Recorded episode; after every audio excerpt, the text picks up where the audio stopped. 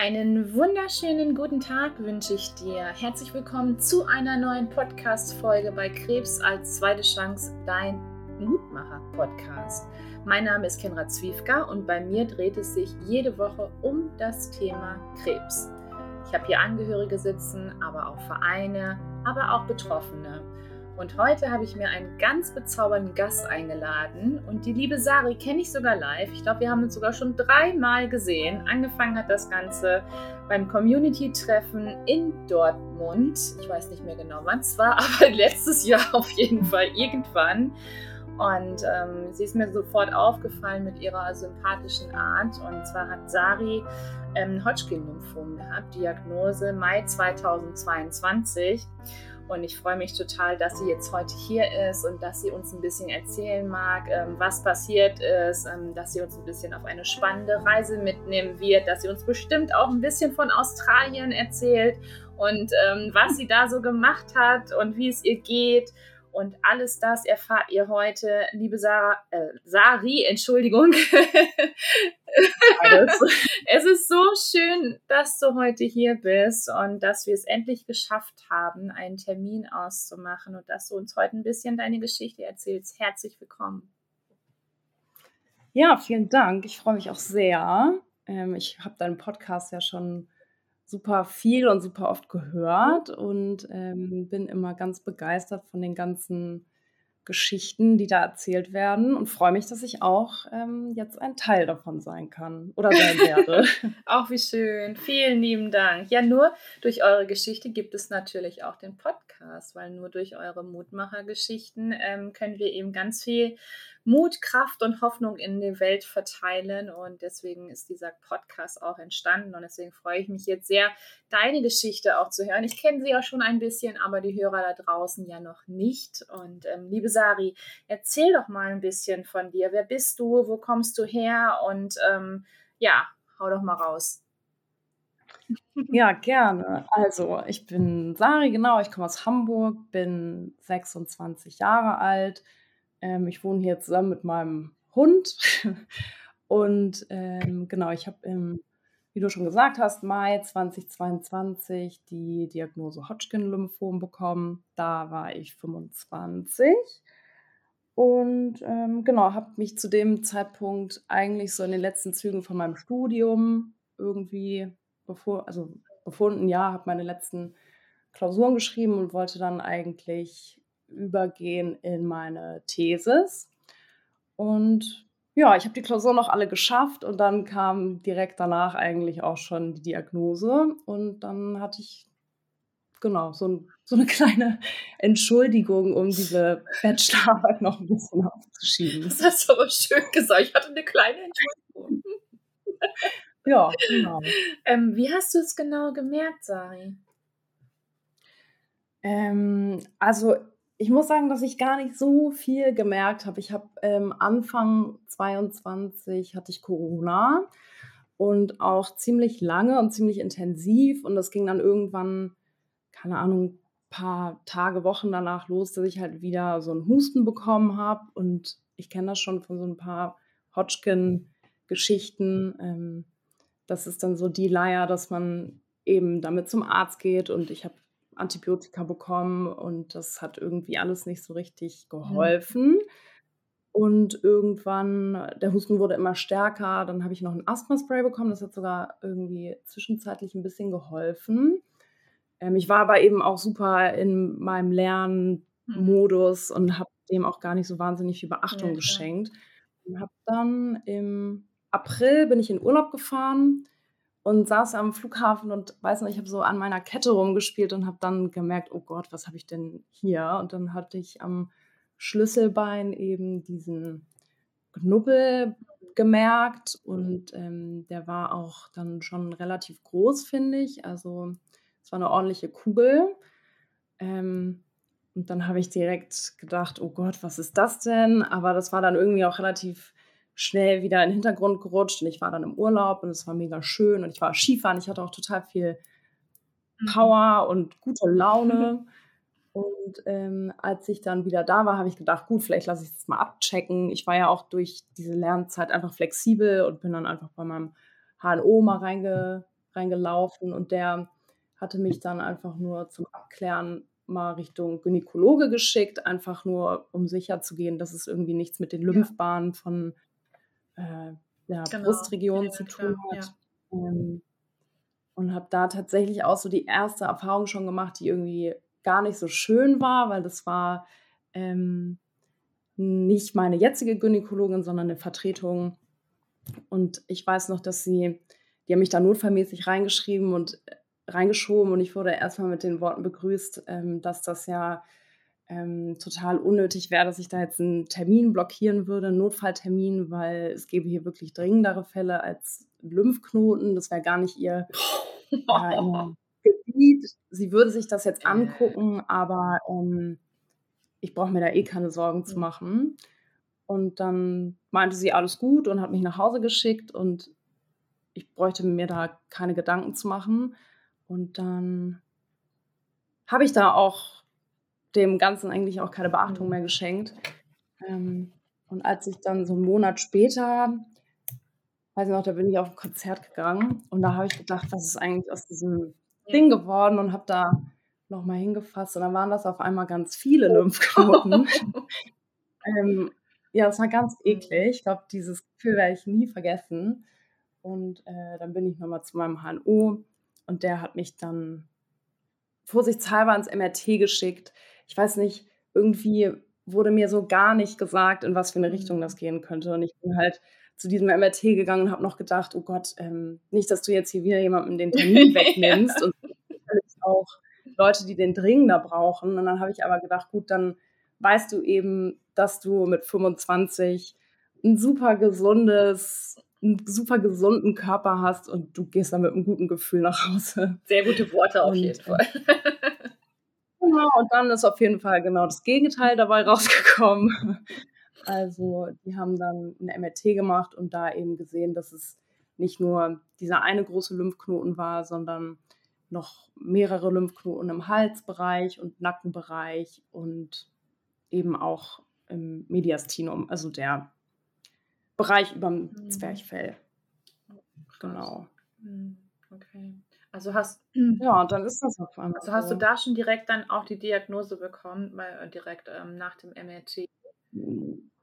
Ja, also ich weiß, was sie meinte dann, was denn los wäre und ich habe gedacht: „Okay, das ist jetzt irgendwie hier das komplette Kontrastprogramm, die interessiert sich tatsächlich für diesen Lymphknoten.“ Und, ähm, dann meinte sie eben, dass das aussieht wie also, dass ich da diese Raumforderung hätte und dass es eben aussieht wie 'ne bösartige Erkrankung des Lymphsystems. So was habe ich vorher auch noch nie gehört und dachte dann: „Ja gut, dann, ähm, welches Antibiotikum muss ich denn dann nehmen?“ Und dann meinte sie: „Ne, so einfach ist das wahrscheinlich nicht.“ Und dann meinte sie eben, dass also sie hat sich dann neben mich gesetzt und dann meinte sie: „Ja, das geht schon in die Richtung, dass es aussehen könnte, als wäre das Mhm. Krebs.“ Und ich weiß noch, ich habe das gehört und ich habe gedacht: „Um Gottes Willen.“ Und man denkt ja immer man ist ja in solchen Situationen irgendwie gefasst, denkt Mhm. man, und man hat immer so das Gefühl, man kann sich das alles anhören, aber ich weiß noch, wie es war wirklich ich bin so richtig rausgezoomt. Ich habe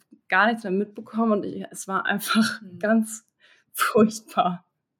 Also, man weiß ja gar nicht, was man machen soll. Auf einmal zieht einem da jemand den Boden unter den Ja. Füßen weg und irgendwie ist es nur 'n Verdacht, aber das macht's ja auch nicht schöner. Auf einmal fällt irgendwie das Wort und man sitzt da und dann heißt es ja, sie müssen sich jetzt um einen Onkologen kümmern und sie müssen jetzt gucken, was sie machen und, ähm, ja, gucken Sie bei Google mal oder keine Ahnung. Und da sitzt man irgendwie und denkt so: „Ja, okay, danke.“ Und dann, ja Mhm. Mann, Mann. bin ich nach Hause gefahren. Schön. Ja. Ähm, wa was was ist danach passiert? Also, konntest du's dann eben auch schon relativ schnell verstehen, dass es wirklich eine Krebsdiagnose ist? Also, ich habe dann erst mal meine Mutter wusste von dem Lymphknoten, ähm, und die war auch zufällig in der Stadt. Also, wir hatten beide 'n Termin in der Stadt, die hatte mich mitgenommen, die kam dann auch und musste sich das auch alles erst mal Mhm. anhören. Das war natürlich auch erst mal 'n Na klar. Riesenschock. Ich glaube, keine Mutter will solche Nachrichten über das eigene Kind Auf keinen hören. Fall, nein.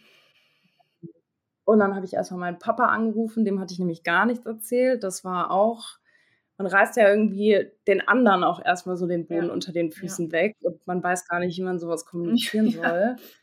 Ähm, und genau, ich bin dann zu meinem HNO-Arzt gefahren. Der hatte schon, als ich da ankam, ich hatte ihn vorher angerufen, der hatte schon mit seinem Kollegen aus dem UKE, also bei uns hier aus dem Uniklinikum Mhm. Eppendorf, telefoniert. Und dann wurde mir nochmal Blut abgenommen beim HNO und die Werte sahen alle gut Mhm. aus, so dass einfach immer wieder im Raum stand, ja, es muss auch gar nicht sein, dass es das Mhm. ist. Deswegen habe ich da fast noch so ein bisschen Abstand zugenommen und habe gedacht, ja, das ist es Mhm. auch nicht. Ähm, und dann habe ich mich da vorgestellt im UKE. Da wurde mir auch nochmal gesagt, ähm, wäre wahrscheinlich nur pfeifisches Drüsenfieber und ich soll in fünf Wochen wiederkommen. Dann kam aber der Chefarzt und der meinte, nee, wir nehmen den Lymphknoten raus. Und dann habe ich tatsächlich auch schon den OP-Termin bekommen für ähm, die nächste Woche, wurde auch stationär aufgenommen. Und ich glaube, so richtig das Gefühl von so einer Ernsthaftigkeit habe ich dann bekommen, als ich eben im UKE ankam, weil ich eben da auf die Onkologiestation, da wurde ich Ja. aufgenommen und das war für mich halt so der Punkt, wo ich dachte, okay, also ich dachte jetzt HNO-Abteilung, aber ich sitze hier jetzt mit ähm, doch, also da gibt es ja auch ernsthafte Erkrankungen natürlich, aber ich sitze hier jetzt mit einer ganz anderen. Nummer irgendwie ähm, auf der Station und ähm, ja, dann, ich war eine Woche knapp stationär und da wurde dann, der Lymphknoten wurde entnommen und dann haben sie auch schon die Knochenmarkpunktion gemacht, ähm, Herzecho, Lungenfunktion und tatsächlich auch ein Mhm. PET, also zum Staging. Und bis dahin wurde mir immer wieder gesagt, es kann auch sein, dass es das nicht ist. Und ich habe gar nicht verstanden, dass das schon, dass das keine normalen Untersuchungen waren, sondern es war ja wirklich die Vorbereitung auf eine Mhm. Chemotherapie. Also das sind ja alles die Parameter, die irgendwie einmal abgefrühstückt werden, wenn man Ja. in so eine Richtung geht.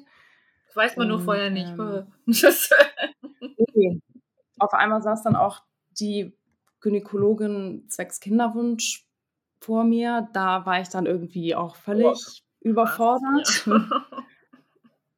Und genau, ich habe Montag die Aufnahme gehabt und Freitag wurde ich entlassen und da kam mein behandelnder Arzt rein und meinte, sie haben die ersten Ergebnisse und dass es sehr, sehr wahrscheinlich ein Hodgkin-Lymphom ist, ähm, wo mir auch direkt auch dann gesagt wurde, dass es eben äh, das Beste ist, was dabei rauskommen könnte. Es gibt ja auch Non-Hodgkin-Lymphome, die sind ja ähm, oder können ja wesentlich aggressiver auch sein und mit intensiverer Therapie Mhm. verbunden sein. Und ähm, genau, und ich ja, bin dann so nach Hause gefahren. und dann hatte ich die Diagnose. Also es ging dann tatsächlich auch relativ schnell, muss man sagen. Und dann wurdest du ähm, erst operiert oder wurde dann erst die Chemotherapie gemacht? Nee, ich wurde dann, ähm, also nachdem der Lymphknoten entnommen wurde, das ist ja beim Hodgkin bzw. Non-Hodgkin, macht man das ja als ersten Schritt, um ähm, zu gucken, ob es Hodgkin oder Non-Hodgkin und welche Art es ist. Es gibt ja Hm, unzählige. wusste ich vorher auch nicht, aber ja. Und ja. nee, ich wusste das auch nicht. Ähm, aber irgendwann steckt man ja tiefer in der Materie drin, als einem lieb ist. Mhm. Ähm, genau, und dann durch, dadurch, dass die Chemotherapie ja eben auch unfruchtbar Ja. machen kann, ähm, war, kam dann das Thema Kinderwunsch nochmal auf. Und aus dem Grund, dass es Hodgkin-Lymphom war, das ist ja ein langsam wachsender Krebs, haben die Ärzte eben gesagt, dass ich noch Zeit hätte, wenn ich einen Kinderwunsch habe, meine Eizellen Mhm. einfrieren zu lassen oder einen Eierstock zu entnehmen. Ich hatte eine relativ große, die Raumforderung in meinem Brustkorb war, glaube ich, 12 oder Mhm. 13 Zentimeter mal 7 mal 5. Und deswegen wollten mich viele dann nicht mehr in Narkose packen. Deswegen war die Sache mit dem, ähm, mit dem halben Eierstock relativ schnell irrelevant und ich habe mich dann für die Ja. Eizellgeschichte entschieden. Ähm, fand ich auch tatsächlich echt noch einen intensiven Mhm. Schritt vor der Chemotherapie. Also diese, erstmal befindet man sich irgendwie in dieser Starre, dass einem gesagt wird, dass man diese Erkrankung hat und dann ähm, muss man sich auf einmal damit auseinandersetzen, dass man ja irgendwie auch vielleicht mal Kinder haben möchte und diese Hormone sind ja sowieso schon völlig außer Mhm. Kontrolle und dann diese Spritzen dazu. Also für mich war das, wenn ich so rück, zurückblicke, war das tatsächlich für mich fast das Herausforderndste an der ganzen Geschichte, mhm. Weil man so unglücklich ist und dann mhm. sitzt man da und muss eben diese, ähm, diesem, diesem Kinderwunschthema nachgehen. Und das fand ich sehr, ähm, ja, es hat für mich einfach überhaupt nicht mhm. zusammengepasst. Ja, ja das stimmt. Ähm, kannst du uns so ein bisschen mitnehmen, wie das so war? Also ich habe auch schon viele Geschichten gehört, aber ich glaube jetzt nicht ähm, über das Thema, dass eben auch die Eizellen eingefroren sind. Ähm, ist es dann so, dass du dann eben auch ähm, diese ja, Soladex-Spritze in dem Sinne bekommst und mit dann eben mit einer bestimmten äh, Medikation dann eben, äh, damit die Hormone greifen? Oder wie ist das genau? Also, man macht quasi wie bei einer künstlichen ah, Befruchtung die ersten Mhm. Schritte. Also, man bekommt, ähm, verschiedene Spritzen, die man sich jeden Abend oder jeden Morgen das ist ganz genau Okay. beschrieben Mhm. alles, ähm, wann man sich die spritzt und dann gibt muss man regelmäßig zur Kontrolle und es wird geguckt, wie viele Eibläschen sich bilden, weil es sollen ja Ja. bestenfalls so viele Eizellen Ja. wie möglich entnommen werden.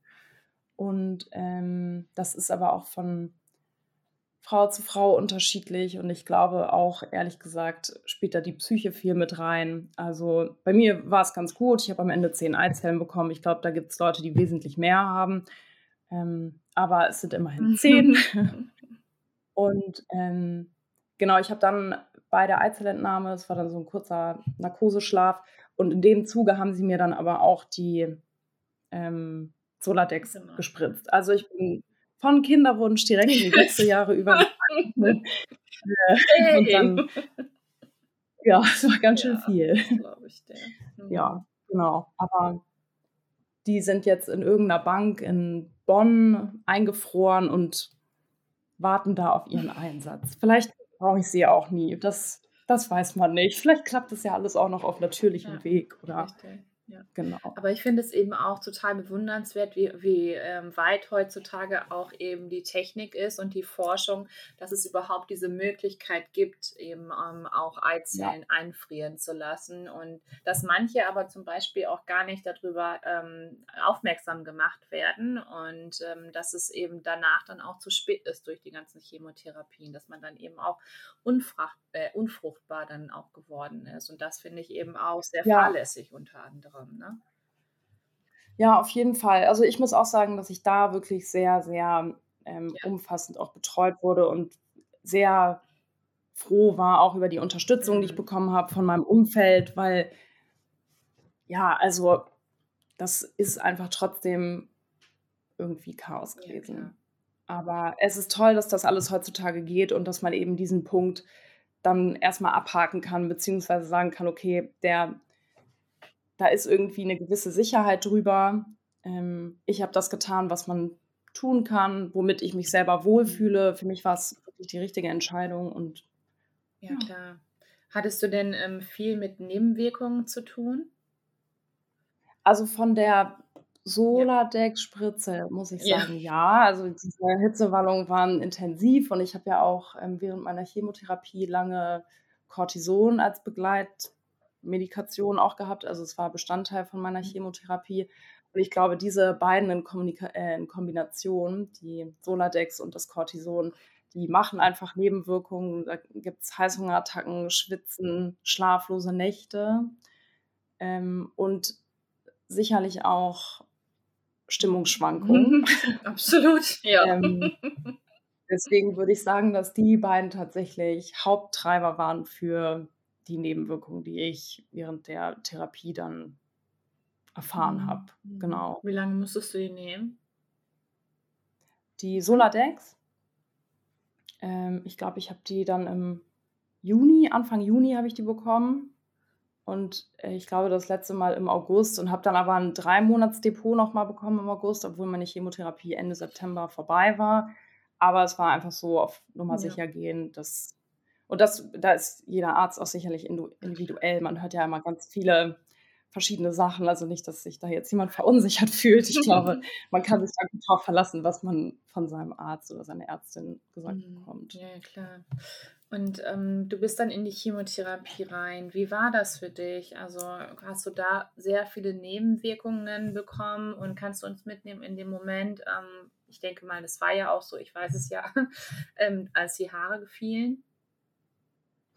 Ja, genau. Also ich muss sagen, ich glaube, es ging einen Monat nach meiner Diagnose los mit der Chemotherapie. Ich war dann sehr froh, als es losging, ähm, weil ich einfach froh war, als ich wusste, okay, jetzt ist da irgendwie dieses Zeug, was meinem Körper einfach Mhm. hilft. Und ich muss dazu sagen, dass der, der erste Zyklus natürlich der aufregendste war und äh, irgendwie auch der spann spannendste, weil man einfach im ersten Zyklus merkt, was sich alles mhm. verändert. Ähm, weil es verändert sich alles, wie du schon sagst, auch die Haare sind ausgefallen, ähm, diese schlaflosen Nächte, Hitzewallung, man verliert so ein bisschen und das klingt jetzt irgendwie doch schlimm, aber man, ja, man verliert so ein bisschen die Kontrolle über seinen Körper. Der funktioniert auf einmal nicht mehr so mit dem mhm. Kopf, sondern der funktioniert halt einfach im Bezug auf diese Therapie, würde ich sagen. Also der macht irgendwie so sein eigenes Ding und funktioniert.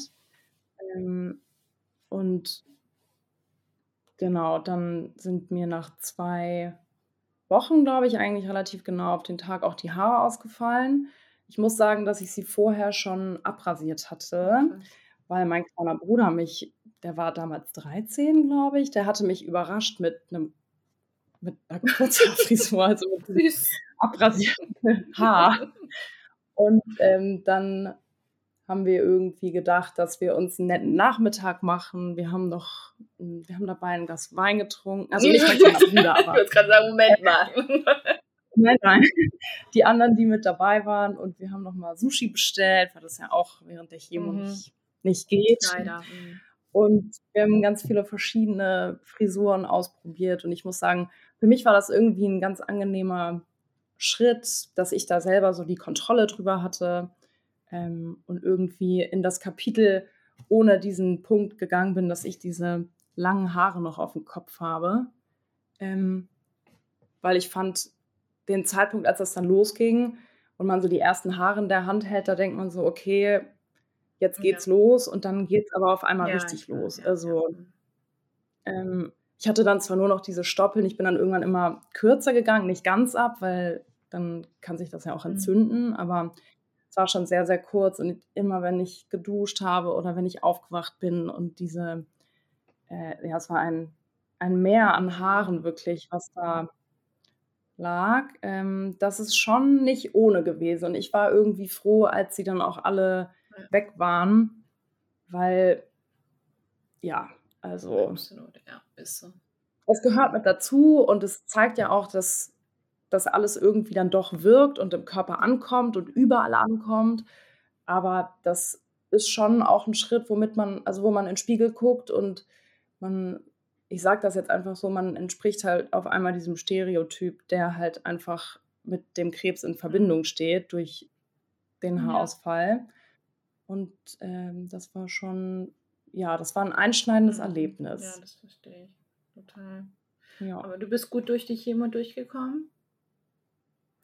Ähm, ich würde sagen, alles in mhm. einem Jahr. Also ich glaube, desto mehr Zeit auch verstreicht. Ich bin ja jetzt ähm, seit November 22 dann auch in mhm. Remission. Also so ein Jahr und drei, vier Monate, drei Monate. Zwei. 3, 2, 1. Äh, und ähm, genau, muss jetzt irgendwie auch sagen, durch den Jahreswechsel, es ist total schön, dass ich jetzt sagen kann, dass ich nicht mehr letztes Jahr Krebs hatte, sondern es ist jetzt noch mal so ein bisschen in den Hintergrund gerückt. Aber ich muss auch sagen, dass ich wirklich ähm, damals gar nicht ge gesehen habe, wie stark ich eigentlich war, weil man hält schon viel mhm. durch ähm, und macht auch viel mit und es gab auch definitiv Tage und Momente und Situationen, wo ich gedacht habe, ähm, das schaffe ich nicht. Ähm, sowohl für den Körper als auch für den ja. Kopf. Und ich, ich glaube, mein Hauptproblem waren eben diese Entzündungen auch im Mund und in der Speiseröhre. Mhm. Ähm, die Übelkeit habe ich irgendwann einen guten Weg gefunden, um die in den Griff zu bekommen. Da hat mir auch Yoga ganz gut mhm. geholfen und tatsächlich auch so Atemübungen, Meditation. Ja. Ähm, Genau, aber es gab halt irgendwie dann auch Momente, in denen ich vergessen habe, was los ist und, ähm ja, man wächst ja einfach wahnsinnig über sich hinaus und ich glaube, die Chemo trägt da eben irgendwie halt auch 'n großen Teil zu bei. Also, gibt gute Seiten und gibt schlechte Ja. Seiten. Ja, klar. Alles in allem würde ich sagen, ich bin da gut durchgegangen. Es war natürlich 'ne intensive Therapie. Total. Du hattest eben gesagt, dass äh, dass es bei dir so war, dass du dann im Winter in dem Sinne fertig warst und, ähm, als du dann mit allen fertig warst, also mit den ganzen Therapien, hast du dann eben, ähm, direkt 'ne Reha gemacht oder hast du dann erst mal so 'n bisschen Zeit zu Hause verbracht, um das Ganze sacken zu lassen, erst mal nachzudenken und, ähm, wie war das für dich? Also, ich hatte tatsächlich zwischen Therapieabschluss und meinem meinem Abschluss-Pad, glaube ich, so knapp 'n Monat oder 6 Wochen, ähm, und bin in der Zeit in New York gewesen auf 'ner Oh, Hochzeit. Also, wow. mein Zyklus war vorbei und ich bin also, der Chemozyklus und ich bin direkt in den Flieger gesprungen und nach New York gefahren und hatte, glaube ich, 'n wahnsinnigen Adrenalinschub, einfach dadurch, dass ich diese Therapie beendet hatte, weil im Nachhinein bin ich ziemlich überrascht, wie ich das da so durchgezogen habe. Ich glaube, ich bin von am Ende der Therapie war natürlich also, waren die Kräfte auch nicht mehr Mhm. so wahnsinnig da und Treppensteigen war anstrengend. Spaziergänge gingen auch nicht mehr so wie am Anfang der Ja. Therapie. Ähm, und irgendwie habe ich das dann aber geschafft, in Amerika da richtig gut durchzuhalten. Und, ähm, als ich dann die Ergebnisse bekommen habe, dass ich in Remission bin, war stand für mich tatsächlich die Frage im Raum, ob ich 'ne Reha mache oder nicht. Ähm, da dann aber auch im Dezember schon Weihnachten anstand und das für mich einfach familiär auch 'ne große Bedeutung Mhm. hat, wollte ich gerne in der Zeit auch zu Hause sein und ich habe viele ähm, ja, tatsächlich auch viel Zeit im Krankenhaus verbracht, weil ich viele Zyklen stationär gemacht habe. Ähm, deswegen war ich nicht so heiß darauf, direkt wieder in so 'n Alltag also, noch mal so 'n Alltag Ja, zu haben. Ähm, ich hatte so Angst, dass mich das daran erinnern könnte, Mhm. was, glaube ich, jetzt durch Erzählungen überhaupt nicht der Fall ist, ähm, und habe mich dann tatsächlich erst mal dagegen Ja, entschieden. doch völlig in Ähm Ordnung, völlig legitim. Ja, ich manchmal bereue ich das 'n bisschen, weil ich wirklich tolle Geschichten über die Reha gehört habe, aber, ähm, ist auch noch nicht ganz vom Tisch Kannst ja und immer man kann das ja auch noch im Nachhinein machen. Genau. Ähm genau, aber ich habe bisher keine keine Reha gemacht. Ich habe viel Physiotherapie gemacht und auch weiterhin mit meinem Mhm. Psychoonkologen viele Themen einfach besprochen und habe so 'n bisschen mir, glaube ich, mein mein eigenes Konstrukt aufgebaut, mit dem ich so das Gefühl hatte, damit kann ich jetzt ganz gut wieder, ähm, in meinen Alltag Mhm. zurückfinden. Total schön. Ja.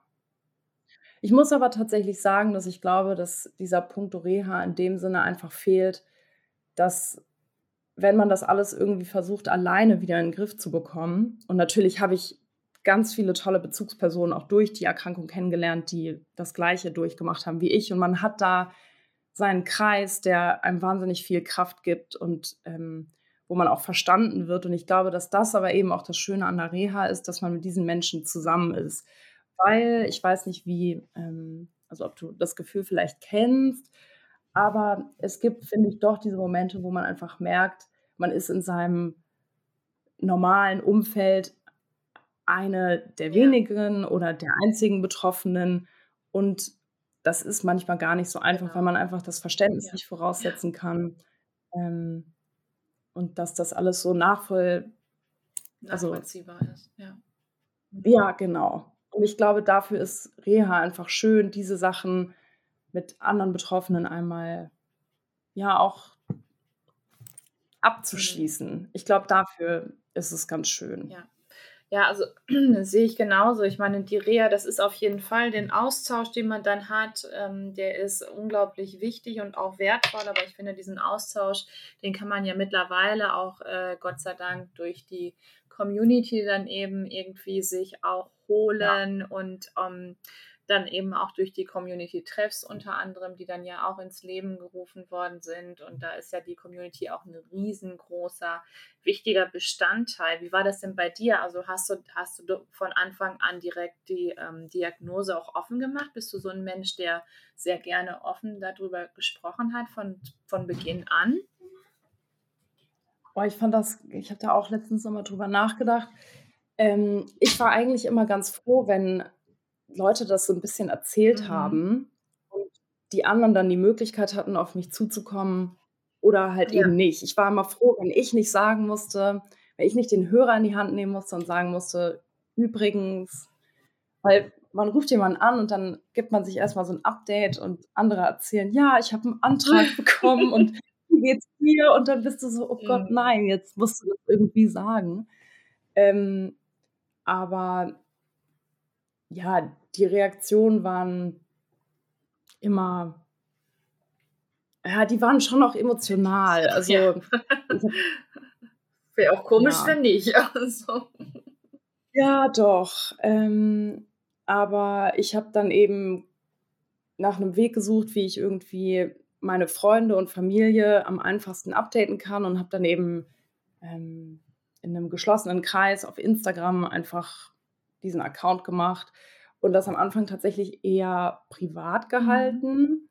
Mhm. Ähm, genau.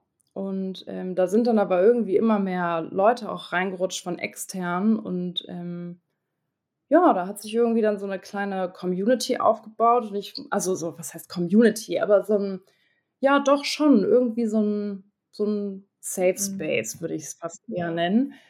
Ähm, der mir halt einfach während der Erkrankung super viel auch gegeben hat, weil wenn ich in der Therapie saß und gesagt habe, so jetzt bin ich angestöpselt, dann haben sich die gemeldet, die gerade Zeit hatten, haben angerufen, haben ähm, irgendwie sich so ein bisschen gekümmert und für mich war das irgendwie ein echt guter Weg und außerdem ist es auch in meinen Augen einfach ein wichtiges Thema. Es, man sieht gar nicht, wenn man da nicht drinsteckt, wie viele Leute sowas mhm. durchmachen, auch in jungen Jahren.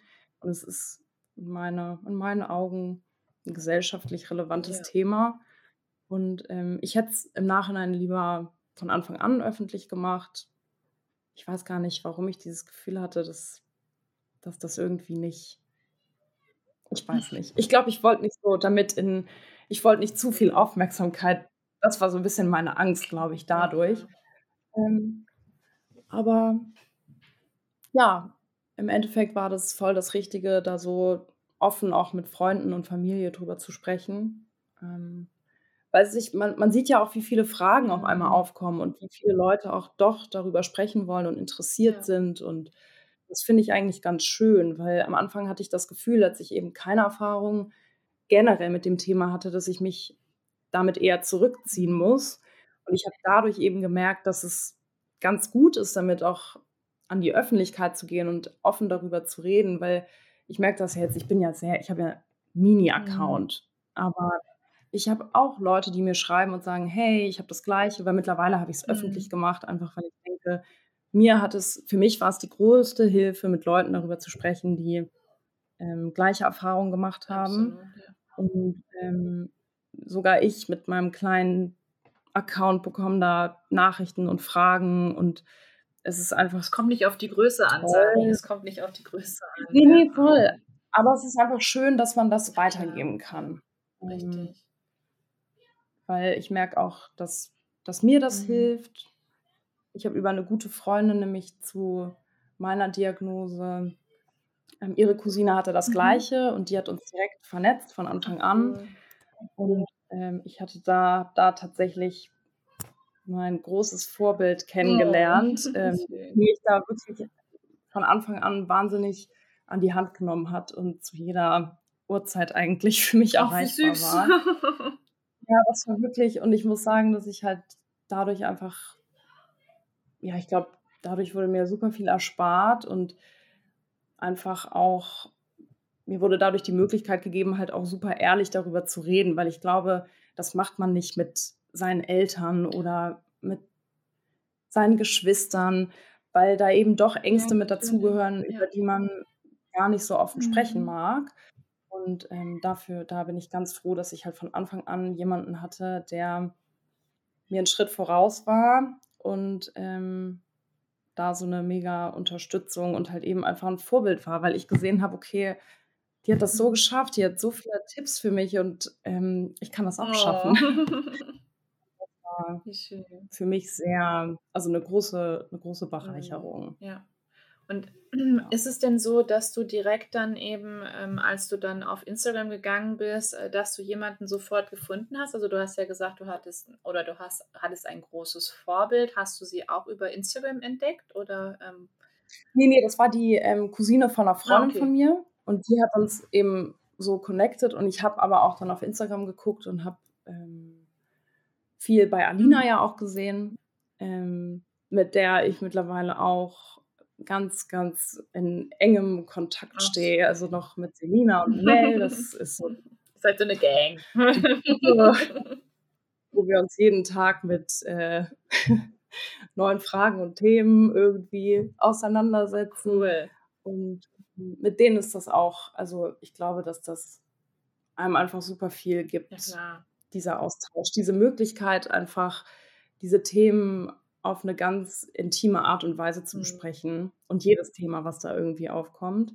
Und das hilft schon sehr. Und da bin ich echt froh. Auch der Podcast hat mir auch dabei geholfen. Mhm. Also ich habe auch geguckt, okay, ähm, wen finde ich da mit Hodgkin und habe mir jede einzelne Folge dazu auch mehrmals angehört. War Alina ähm, auch bei, ne? War Alina hm? auch bei, ne?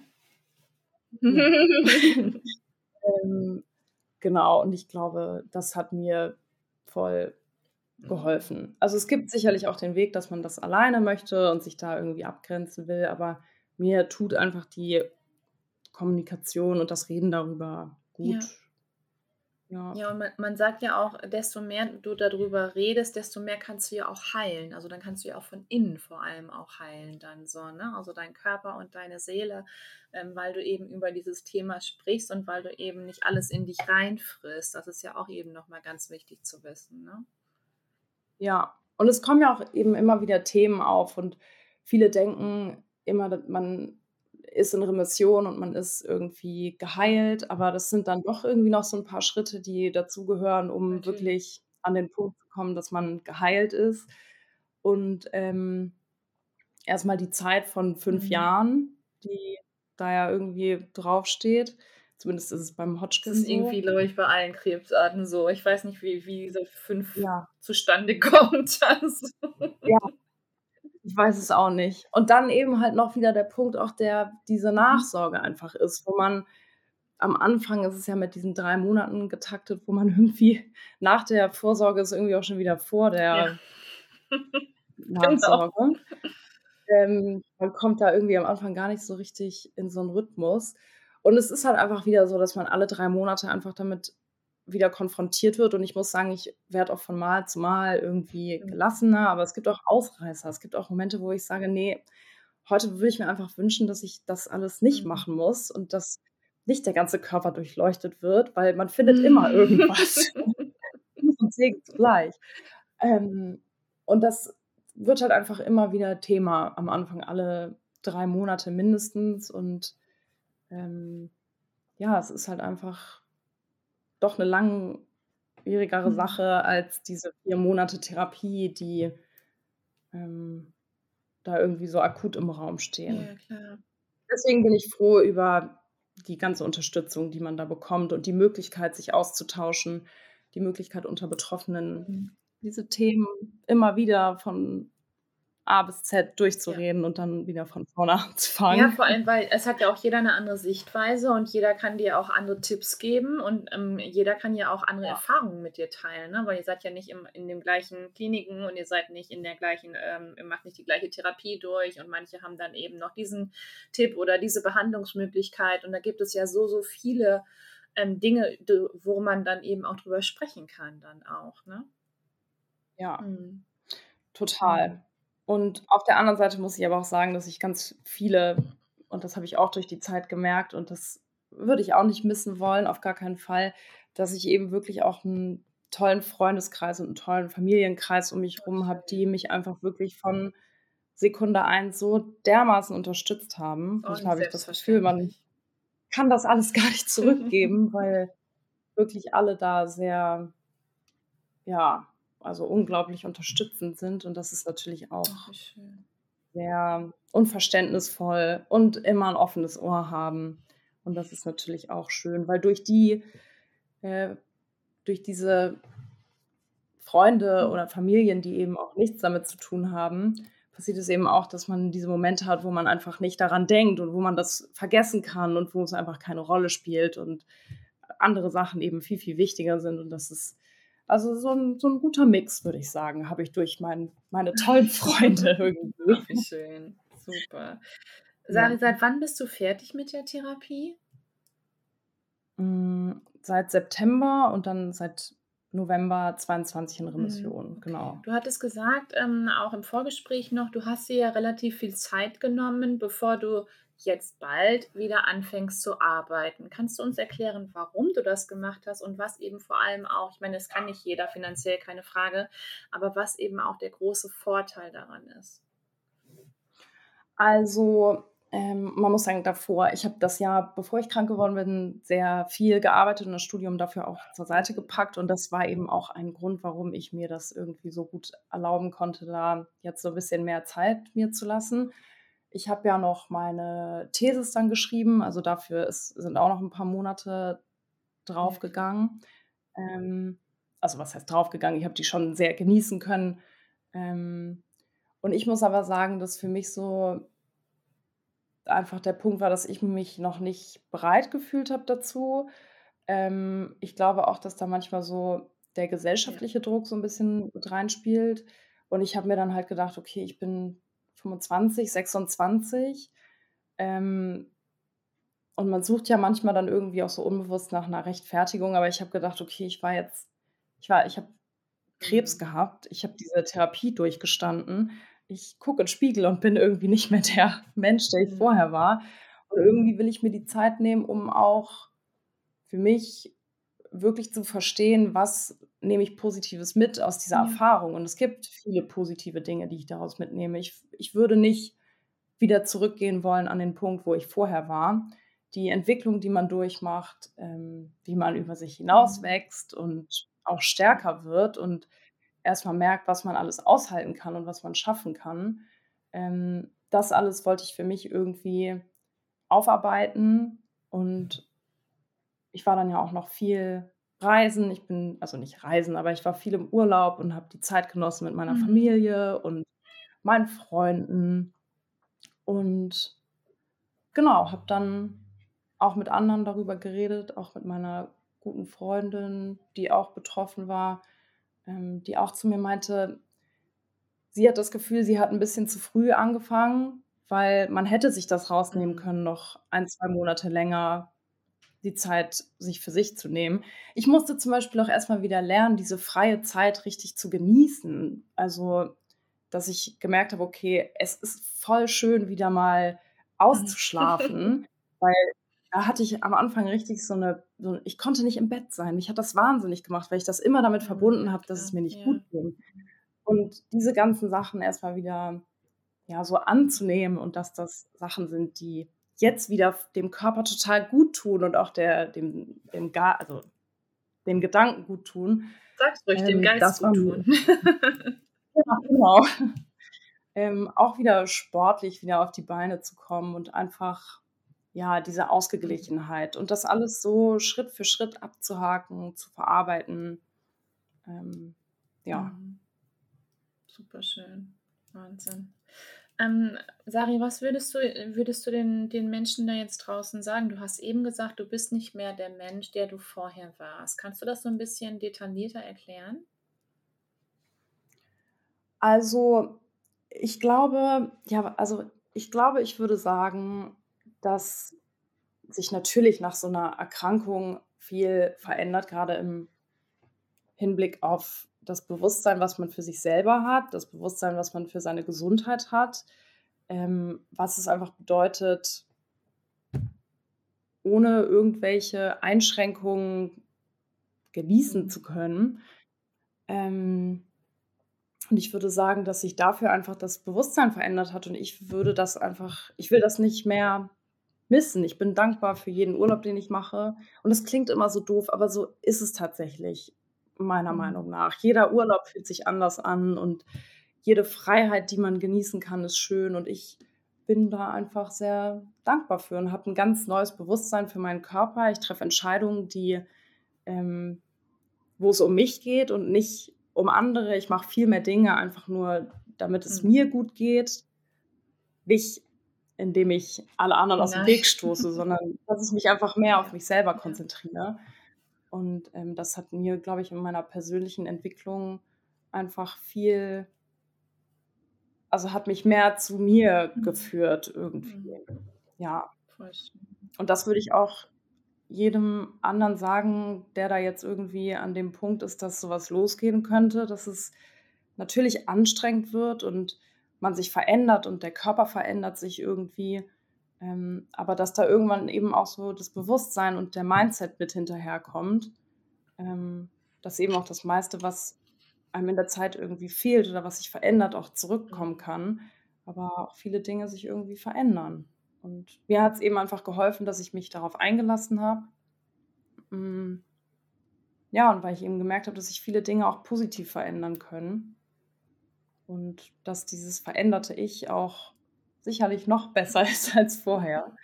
Und ähm, Mhm. ja, Wow, total schön. Ähm, liebe Sari, lass uns doch so zum Ende des Interviews, ich glaube, das ist auch ein schöner Übergang, noch ein bisschen sprechen. Du warst, glaube ich, vier Wochen in Australien, oder? ja, genau, knapp, knapp vier Wie Wochen kam es dazu? bei Ähm, während ich krank war, war eine sehr, sehr gute Freundin von mir, die in Australien lebt, auch gerade zu dem Zeitpunkt in Hamburg, die mir auch ganz viel Unterstützung gegeben hat. Die hatte eben durch den Jetlag äh, eigentlich den gleichen Schlafrhythmus wie ich, weil die auch immer ab 4, 5 eigentlich wach war. Äh, dann auch, wenn mir danach war, auf der Matte stand und äh, wir waren zusammen auch ähm, mal ein Wochenende weg in der Zeit oder haben schöne Ausflüge gemacht, viel auf der Minigolfbahn, da war ich eigentlich nur. cool. ähm, und genau, dann stand das eben super lange im Raum, dass ich sie mal besuchen muss. Und ähm, dann habe ich mich relativ spontan dazu entschieden, dass jetzt der richtige Zeitpunkt ist. Es war ja im November. Und dann habe ich Jojo da besucht, genau. Und ähm, es war eine richtig tolle Zeit, also fast schon ähm, ja, ganz magisch, wenn man da an diesen riesig endlangen Stränden entlang läuft und äh, niemand ist da, man ist alleine. Und auf einmal schwimmen neben einem die Delfine und man denkt, man ist irgendwie im Traum, aber es passiert wirklich. Und ähm, ja, das war ehrlich gesagt so im Nachhinein für mich auch ein sehr bewegender Urlaub, einfach dahin zu fahren, einen Monat lang einfach nur genießen. Ähm, ja, und einfach so ohne, ohne Einschränkung zu leben. Ja, es war wirklich toll. Es war, ich werde das nie vergessen, was das für ein Gefühl ist, diese komplette Selbstständigkeit wieder zu haben und ähm, einfach die Freiheit sagen zu können, ich fahre jetzt in Urlaub. Einen Monat. Ich mache das spontan, weil mir gut. Und ähm, genau, das war wirklich ganz, ganz schön. Sehr schön. Wir hatten so einen richtig aktiven Urlaub. Früh ins Bett gegangen, früh aufgestanden, Cool. Strandspaziergänge, toll gekocht. Also es war sehr besonders. Wow. Muss ich nochmal machen. Ich glaube, ich komme mit. Ich jedem ja, ich wollte gerade sagen. Wahnsinnig langer Flug, aber auch der geht vorbei. Genau. ja. Ja, Ja. absolut. Ja, liebe Sari, wir kommen so langsam auch zum Ende hin. Und zwar danke ich dir schon mal, dass du da warst und danke auch natürlich für deine Zeit, dass du uns ähm, deine Geschichte auch vor allem erzählt hast. Und alles, was du jetzt noch sagen möchtest, darfst du natürlich jetzt auch gerne sagen. Ich freue mich jetzt schon sehr wieder darauf, dich äh, bald hoffentlich irgendwann wiederzusehen. Und ähm, ja mal Fall. gucken, wo. ähm, wo wir uns wiedersehen, spätestens auf der YesCon, würde ich mal behaupten. Wünsche dir natürlich vom Ja, im Mai, ja. genau. ist noch ein bisschen hin. Wünsche dir von Herzen aber alles, alles Gute und mach genau weiter so. Du machst das ganz wundervoll und ähm, ich bin sehr froh, dass wir uns kennen. Und danke dir, dass du hier warst. Und äh, die letzten Worte gehören, gehören nur dir. Ich bin raus und ciao. Ja, ich würde mich auch einfach nochmal bedanken für die schöne Möglichkeit. Ähm, das ist ja irgendwie auch schön, einmal nochmal über das Ganze so zu sprechen. Und ähm, ja, genau, ich glaube, ich habe eigentlich voll viel schon gesagt. Ich bin einfach glücklich, dass ich an dem Punkt bin, dass ich sagen kann, ich bin hier und gesund und ähm, ja, kann auch nur allen anderen sagen, dass ähm, ihr das alles schon irgendwie schafft und man da irgendwie durchkommt und dass man viel, viel stärker ist, als man denkt. Ja. Ihr Lieben, wenn das nicht wunderschöne Abschlussworte von der lieben Sari waren, dann weiß ich es aber auch nicht. Also hört unbedingt hier rein, schaut unbedingt bei Sari auf ihrer Instagram-Seite vorbei, ähm, wo sie uns mitnimmt und wo sie uns auch so ein bisschen erzählt. Schreibt ihr gerne, wenn auch du vielleicht gerade diese Diagnose bekommen hast, aber vielleicht auch nicht nur, wenn du eine Hodgkin-Diagnose bekommen hast, sondern auch eben noch sehr jung bist. Dann schreibt doch auch sehr, sehr gerne der lieben Sari, denn so wie sie es sagt, ist auch so wichtig, diese Community da draußen, dieser Austausch, zu wissen, man ist nicht alleine und da sind ganz viele Menschen, die das Gleiche durchgemacht haben. Und eben nur diese Menschen verstehen auch, was du gerade durchmachst. Auch wenn es so, so wertvoll ist, die Familie bei sich zu haben, auch die, die Menschen bei sich zu haben, die Freunde, ähm, die einen lieben. Aber sie verstehen eben nicht das, was wir an sich durchgemacht haben oder was jeder von uns durchgemacht hat, der eben durch diese ganzen Therapien durchgegangen ist. Und manchmal versteht man sich auch ohne Worte. Deswegen wünsche ich dir das von Herzen. Und ähm, ich finde, Sari ist ein ganz, ganz positiver Mensch und sie hat so eine ruhige und warme Stimme, sodass man ihr auch sehr, sehr gerne zuhört. Und ähm, ja, so schön, wie sie das Ganze durch, also wie sie das Ganze hinter sich gebracht hat und was sie auch vor allem mitgenommen hat durch ihre Diagnose, was sie nicht mehr machen würde und wie sie uns aber auch so offen und ehrlich erzählt, wie das war mit den Eizellen einfrieren. Auch das ist eine ganz besondere Geschichte. Und wenn auch du ja, weiterhin in dem Podcast hier folgen möchtest, freue ich mich natürlich, wenn du ihn abonnierst, wenn du ihm ähm, eine schöne Bewertung auf iTunes oder auf Spotify auch gibst. Da würde ich mich sehr drüber freuen. Schreib auch gerne hier unter den Instagram-Beitrag, was du mitnehmen konntest aus dieser Geschichte.